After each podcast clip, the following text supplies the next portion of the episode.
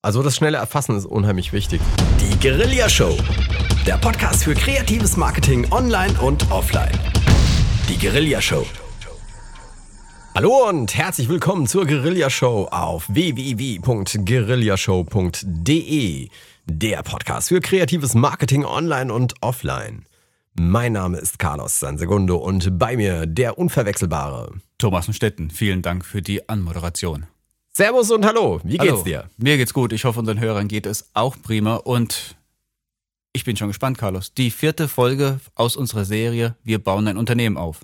Naja, inzwischen sind wir bei Folge 28, wenn man es mal ganz genau nimmt, aber wir haben ja diese Serie begonnen vor kurzem. Äh, wir bauen ein Unternehmen auf und äh, du wolltest Bäcker werden, hast du erzählt. Nein, ich will der Biobäcker werden. Der Biobäcker. Das unterscheidet sich von einem normalen Bäcker. Und genau was sich daran unterscheidet, haben wir in den letzten drei Folgen schon ziemlich gut erarbeitet. Und jetzt kommen wir in einen Bereich, wo wir sagen, wir müssen uns visualisieren, wir müssen kommunizieren, wir müssen es langsam mal rausbringen, die Idee, dass andere Leute davon Bescheid wissen. Oder in anderen Worten, wenn ich erstmal äh, so weit gekommen bin wie wir bisher, dann braucht es Geschäftspapiere. Und ähm, selbst im Schritt davor, wo wir über Markenschützen ähm, gesprochen haben, selbst da brauchen wir schon den ersten Schritt. Wir müssen uns nämlich so etwas wie eine Corporate Identity überlegen oder äh, zumindest mal ein paar Farben festlegen und ein Logo gestalten lassen. Und ähm, fangen wir damit an. Später geht's dann weiter mit den restlichen Geschäftspapieren und ganz wichtig, ähm, obwohl das ganz wichtig verraten wir jetzt noch nicht, da sollen die Hörer mal bei der Stange bleiben.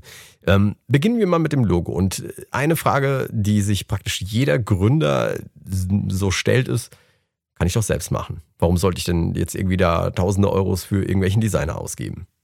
Du kannst es selber machen, wenn du Grafikdesign studiert hast, wenn du ein Händchen dafür hast, wenn du wirklich das Gefühl hast, was ja irgendwo besonders deine Wertigkeit in einer Grafik wiedergibt.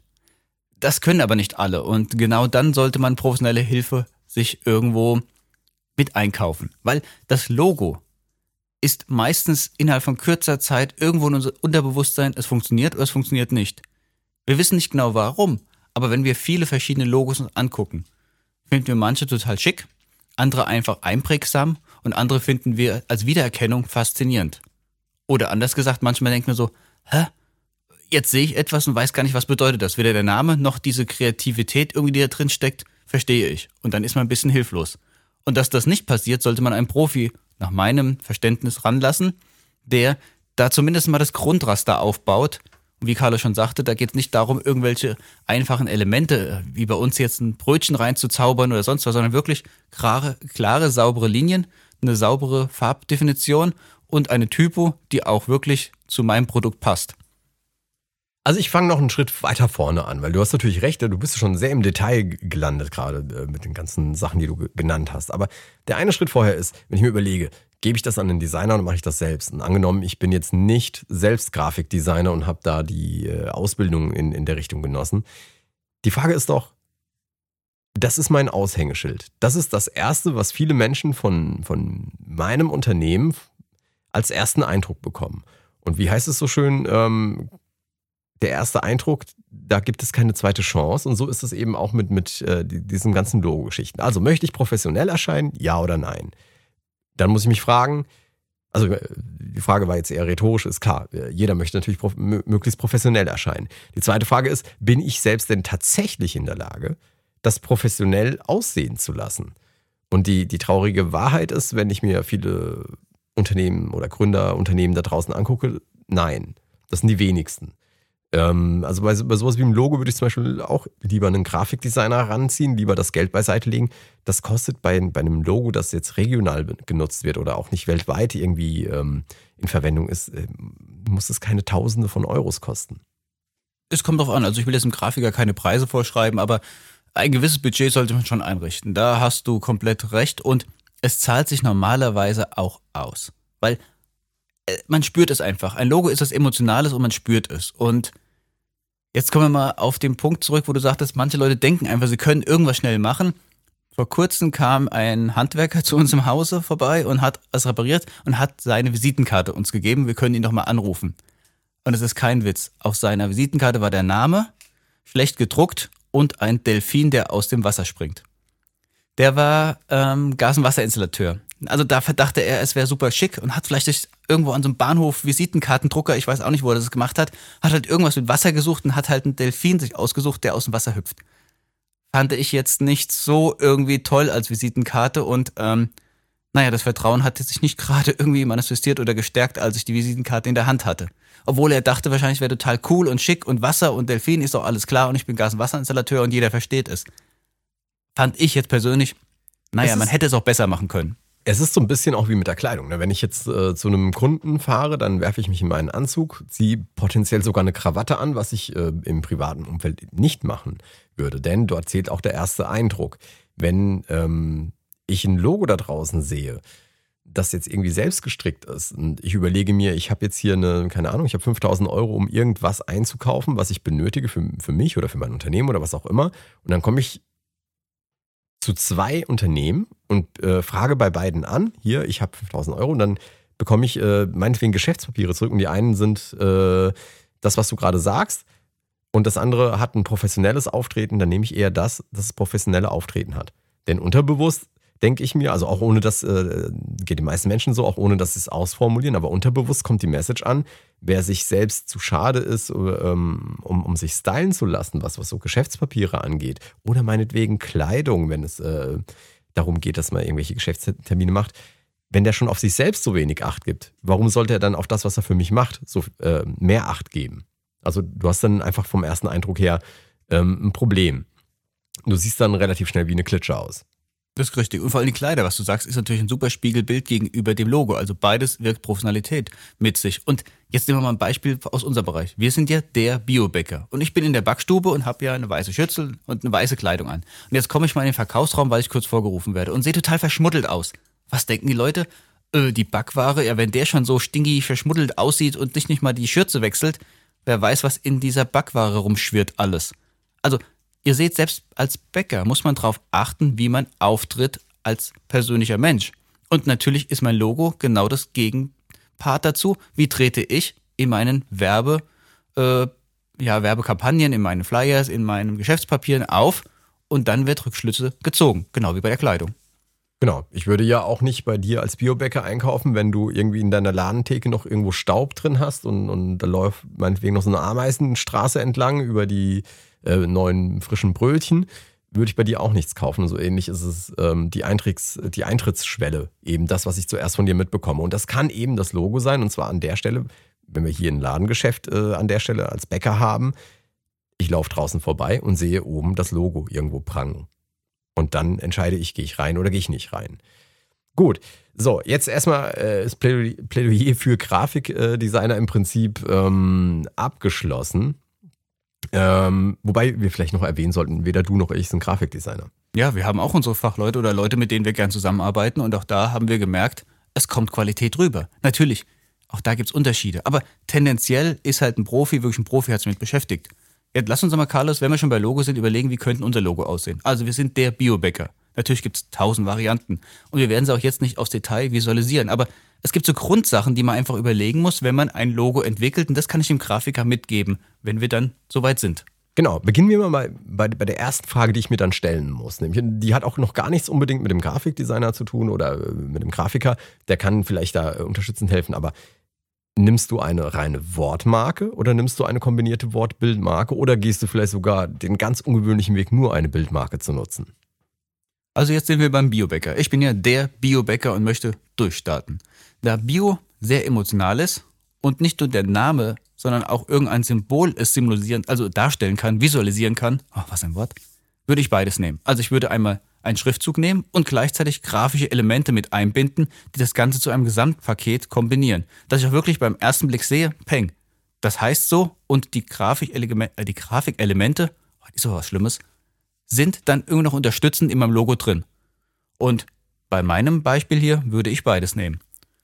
Ja, also generell ist es eine sehr gute, eine sehr gute Herangehensweise, beides zu nehmen. Und zwar ähm, nehmen wir mal, beginnen wir mal ähm, der Mercedes-Stern als äh, Beispiel von einem, einem Alleinste von einer alleinstehenden Bildmarke. Der funktioniert natürlich, weil jeder äh, diese Autos kennt. Genauso würde das mit dem Volkswagen äh, äh, funktionieren oder anderen. Aber die haben unheimlich große Verbreitung, haben sehr viel Geld in Marketing und, und Werbung gesteckt, damit das überhaupt erstmal funktioniert. Die andere Variante ist, die, äh, wenn man jetzt sagt, man macht nur ein, eine Wortmarke, also äh, ohne ein Bild dazu, das braucht auch eine ganze Weile, bis sich das einprägt, also damit man das erkennt. Diese Kombination ist, glaube ich, am einfachsten erkennbar, am schnellsten erfassbar für die Nutzer da draußen, weil uns ja im Normalfall nicht so viel Budget zu, äh, zur Verfügung steht, um das jetzt äh, entweder auf der eine oder auf die andere äh, Weise allein stehen zu lassen. Wobei es bei der Wortmarke natürlich nicht ganz so krass wie jetzt bei der Bildmarke wäre. Aber lass uns mal zu uns kommen. Ich versuche mal ein bisschen irgendwas zu, äh, zu entwickeln oder Gedanken hineinfließen zu lassen. Wie würden wir unsere Marke eventuell aussehen lassen? Es das kommt ja zwei, drei Sachen, wo wir uns fragen können. Wir haben ja gesagt, der Schriftzug, der Biobäcker muss irgendwie rein. Das werden wir irgendwie reinknuddeln.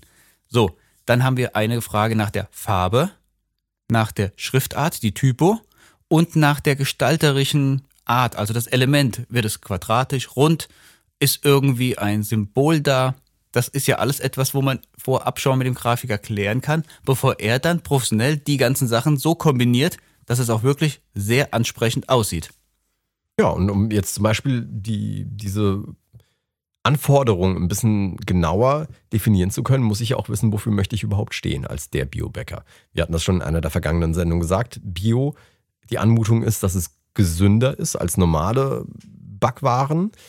Insofern ähm, brauchen wir irgendwas, was die zum einen transportiert, dass es ein, sich um Bäcker handelt, zum anderen ähm, dass es sich um gesunde Backwaren handelt und dann hattest du irgendwann mal erwähnt, du siehst das Ganze in einem Premium-Segment. Das heißt, wir brauchen das Ganze auf ohnehin einem hohen Niveau, deswegen viele bei dieser Variante ja aus, das selbst zu gestalten und Gefahr zu laufen, dass es eben nicht edel genug aussieht. Dieses, äh, diese Premium-Geschichte kriegt man zum Beispiel relativ gut auch über Schriftarten rein. Ja, genau. Es gibt sehr viele Schriften. Mit Schriften ist natürlich auch so ein Thema, was unheimlich weit gefächert ist und nur ein Profi kennt sich wirklich darin aus. Und nicht alles, was man persönlich toll, niedlich oder schön findet, ist dann auch wirklich eine Schrift, die genau zu dem Produkt funktioniert. Also da würde ich auf jeden Fall die Auswahl einem Profi zumindest mit einbinden. Der soll dann zwei, drei Varianten vorschlagen und nicht selbst wie in einem Malkasten einfach mal rauf und runter gucken, was man da so findet und nimmt einfach mal irgendwas, was man gerade schick findet. Kann nach hinten losgehen. Die Größe ist ganz entscheidend, dass man es auch gut lesen kann was man da kommuniziert. Also wenn es zu verschnörkelt ist oder zu abstrakt wirkt, dann kann man es vielleicht gar nicht lesen, was da steht. Und dann wird es schon schwierig. Auch die Farben zueinander, ob sie sich stark abheben und dadurch ein sauberer Schriftzug ergibt oder ob es so in sich verlaufende Sachen sind, die man so ganz schwer wiederfindet. Gerade wenn der Druck nicht sauber ist, dann kann es schon große Probleme geben. Also so, eine, so ein Raster ist ganz gut aufzubauen. Ich habe da so ein, ich würde jetzt bei dem Biobäcker mal vielleicht eine Idee ansetzen, wo ich sage, es soll gesund sein man kann abstrakt irgendeine so Weizenähre oder sowas sich ausdenken, irgendwie schön gesetzt. Der Biobäcker irgendwie in einem runden Emblem drin oder so eine Art Stempel, dass man sagt, premiummäßig, ist wie so ein Siegel und dann sieht das aus wie so ein großer Stempel, der Biobäcker und dann wird das wie so ein abgestempeltes Ding. Unser Produkt ist aus dem der Biobäcker heraus entstanden und dann hast du eine Wertigkeit aufgebaut, indem du wie so ein ja, wie so ein runder Stempel das aufbaust mit einer Weizenähre und verschiedenen Farben mitarbeitest. Das wäre ein Ansatz von vielen, wie man etwas visualisieren könnte. Ja, also definitiv bei dem Grün äh, würde ich auf jeden Fall mit reingehen. Ich hätte jetzt auch ähm, als eine der Farben das Grün drin gesehen, weil es eben frisch zum einen äh, wirkt, zum anderen ähm, mutet das natürlich an. Das ist ja genau das, was Bio, gut, die praktisch jede Biomarke hat irgendwie Grün drin. Da kann man sich auch schon wieder überlegen, ob man sich nicht genau deswegen gegen das Grün und für eine andere Farbe entscheidet. Ähm, das mit dem, äh, mit dem bunten äh, Emblemsignet, das finde ich eine gute Idee, so praktisch als Gütesiegel. Wenn man das von vornherein jetzt nicht so überlegt, kann man natürlich dann daraus unheimlich gut ähm, tatsächlich einfach ein Gütesiegel machen und dieses, diesen Premium-Aspekt reinbringen, dieses ähm, ja, äh, so eine Art als eine Art Auszeichnung. Ja, oder gekaufte Qualität soll es dann vermitteln. Überall ist mein, mein also, mein Logo drauf und das sieht aus wie gekaufte Qualität. Ne? Ja, ein Qualitätssiegel sozusagen ja. hättest. Du kannst du dann eine Anmutung machen. Was ja super ist, weil diese ganzen Siegel, die funktionieren ja in, an vielen Stellen unheimlich gut, sei es Stiftung Warentest oder sonst wer, die, die, die auch immer irgendwelche Siegel da irgendwie verteilen.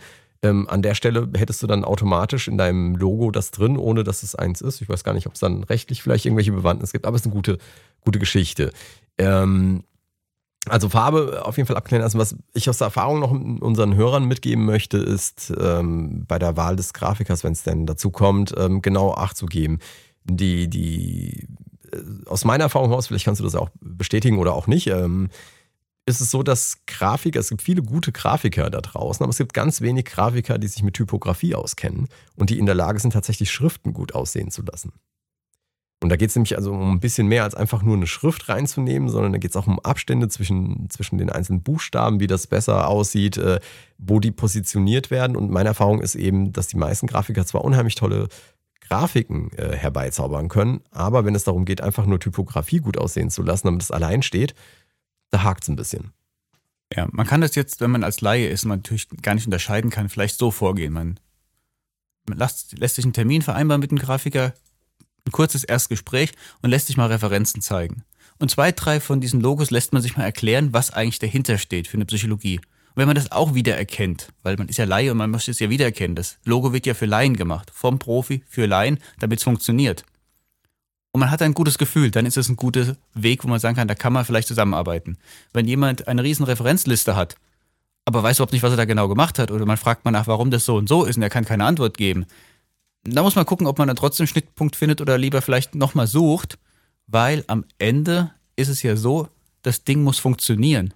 Ein Logo muss einfach funktionieren und das ist wichtig. Es muss nicht schick aussehen, es muss nicht äh, den Anspruch haben, was ein, ein künstlerisches Werk am Ende zu sein, sondern es muss in der Zielgruppe die Emotion wecken. Und das ist je nachdem, was für ein Unternehmen ihr habt, immer unterschiedlich und das soll den Grafiker spüren. Und dann kommt auch was Tolles raus.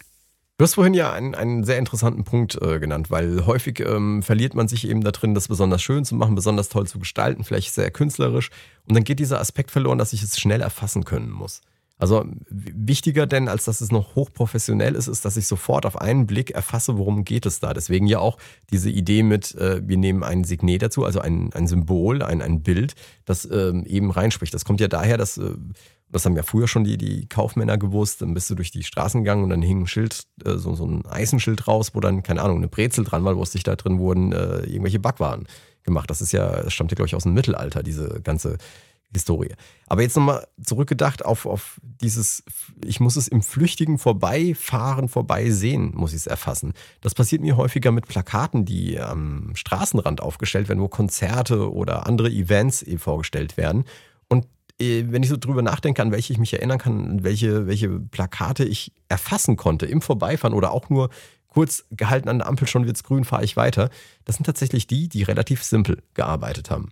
Ja, also hier gibt es zum Beispiel in Darmstadt immer so eine Reihe mit irgendwelchen ähm, medizinischen Kongressen oder was das ist.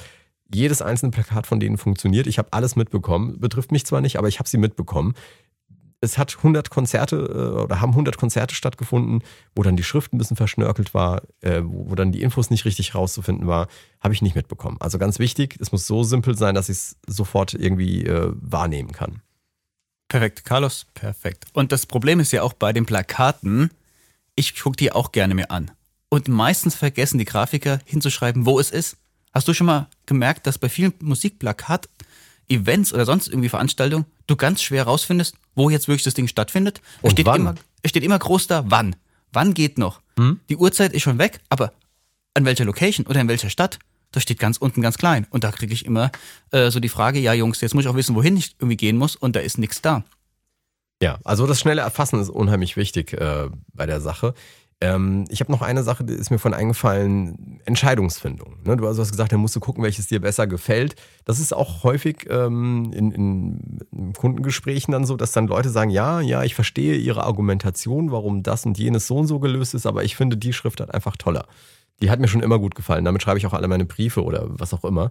Ähm, wenn, wenn man sich ein Logo erstellen lässt, darf man sich gerne auch auf den Rat des Profis verra äh, verraten, äh, ver verlassen ähm, denn der eigene Geschmack ist nicht unbedingt der, der in der breiten Masse funktioniert. Und wenn man ganz viel Auswahl haben will, kann auch der Profi mal zwei oder drei Varianten wählen und daraus was sich ableiten, wenn man wirklich selbst die Entscheidung treffen möchte. Ich denke, das wäre eine gute Alternative, anstatt selbst die Typus auszuwählen. Ja, also nicht nur der Typus, auch das Bild und all das. Ähm, Was natürlich hilft, ist es möglichst vielen Menschen zeigen und einfach sich mal, also wenn man drei Entwürfe sich hat machen lassen, dann mit diesen drei Entwürfen zu Freunden und Bekannten gehen und es ihnen zeigen und einfach mal sich erklären lassen, was die da drin sehen, was sie vermuten. Und ähm, da erkennt man schon ziemlich gut, was den eigenen Geschmack angeht und das, was die anderen dazu denken. Weil man steckt ja immer relativ tief drin in diesen Überlegungen, wie man das gestalten können muss. Gut, äh, was, was haben wir mit, mit dem Logo sonst noch irgendwie? Ach so, ja, das so- sollte möglichst zweifarbig nur sein, maximal zweifarbig. Ja, es ist gut, wenn man mit wenig Farben arbeitet. Man kann zwar ein Raster setzen, dass man sagt, man nimmt die Farbe zu 100 Prozent, dann zu 80, zu 50, zu 30 Prozent, aber es sollte nicht zu viele Farben drin sein. Das bringt ein, ähm, sagen wir mal, keinen großen Vorteil und auch sonst sieht es eher unprofessionell aus. Aber normaler Grafiker weiß das, dass er mit eins bis zwei Farben gut auskommt. Ich meine nur, falls jetzt äh, sich ein Hörer entschließt, selbst tatsächlich dieses Logo irgendwie anzugehen, dann maximal zwei Farben gucken, dass der Kontrast sehr stark ist. Das hattest du vorhin auch schon erwähnt. Insbesondere auch darauf achten, dass es in einfarbig gut aussieht. Ja, also ähm, wenn man mal in der Zeitung eine Anzeige schaltet, hat man ja nicht immer gleich Geld, äh, sich da eine farbige Anzeige reinsetzen zu lassen. Dann äh, bietet es sich an, dass das Logo auch funktioniert, wenn es nur einfarbig dargestellt wird, nämlich in Schwarz. Genau, schwarz-weiß, Graustufen, das sind dann die Abstufungen, sollte auf jeden Fall funktionieren. Ein guter Grafiker zeigt auch das Logo, normalerweise Carlos, in dieser Farbkombination. Ja, aber wie gesagt, ich vermute, der ein oder andere Hörer wird es am Ende dennoch entscheiden, selbst zu machen, weil einfach vielleicht auch das Budget nicht da ist, um einen Grafiker zu bezahlen. Deswegen nochmal diese Tipps am Rande. Ähm, und äh, es muss im kleinen Format auch gut äh, aussehen. Ja, je komplizierter und künstlerischer das äh, Bild oder das Logo ist, desto unwahrscheinlicher, dass es in ganz kleinem Format noch zu erkennen ist. Ja, zum Beispiel auf der Visitenkarte, da ist ja nicht so viel Platz, da kann man kein großes Logo hinsetzen, da muss es auch minimal funktionieren. Ja, Visitenkarte ist ein gutes äh, Stichwort, Thomas. Da kommen wir nämlich nächste Sendung zu. An der Stelle hast du noch was zum Logo? Nö, ich denke mal toi toi toi, was immer schon entscheidet, trefft die richtige Entscheidung, werdet damit glücklich, langfristig. Und ich denke, der Weg ist geebnet. In der nächsten Folge gucken wir uns genau an, was wir mit dem Logo wohin platzieren, machen, tun, wo wir es überall kommunizieren. Und das wird ein ganz schöner Haufen werden, was wir damit anstellen. Gut, dann würde ich sagen, verabschieden wir uns für diese Sendung. In zwei Wochen hören wir uns wieder mit weiteren Informationen zu Geschäftspapieren und Außenwirkungen. Das war die Guerilla-Show mit Thomas und Stetten und mir, Carlos Sansegundo. Bis dahin. bye bye. Die Guerilla Show. Der Podcast für kreatives Marketing online und offline. Die Guerilla Show.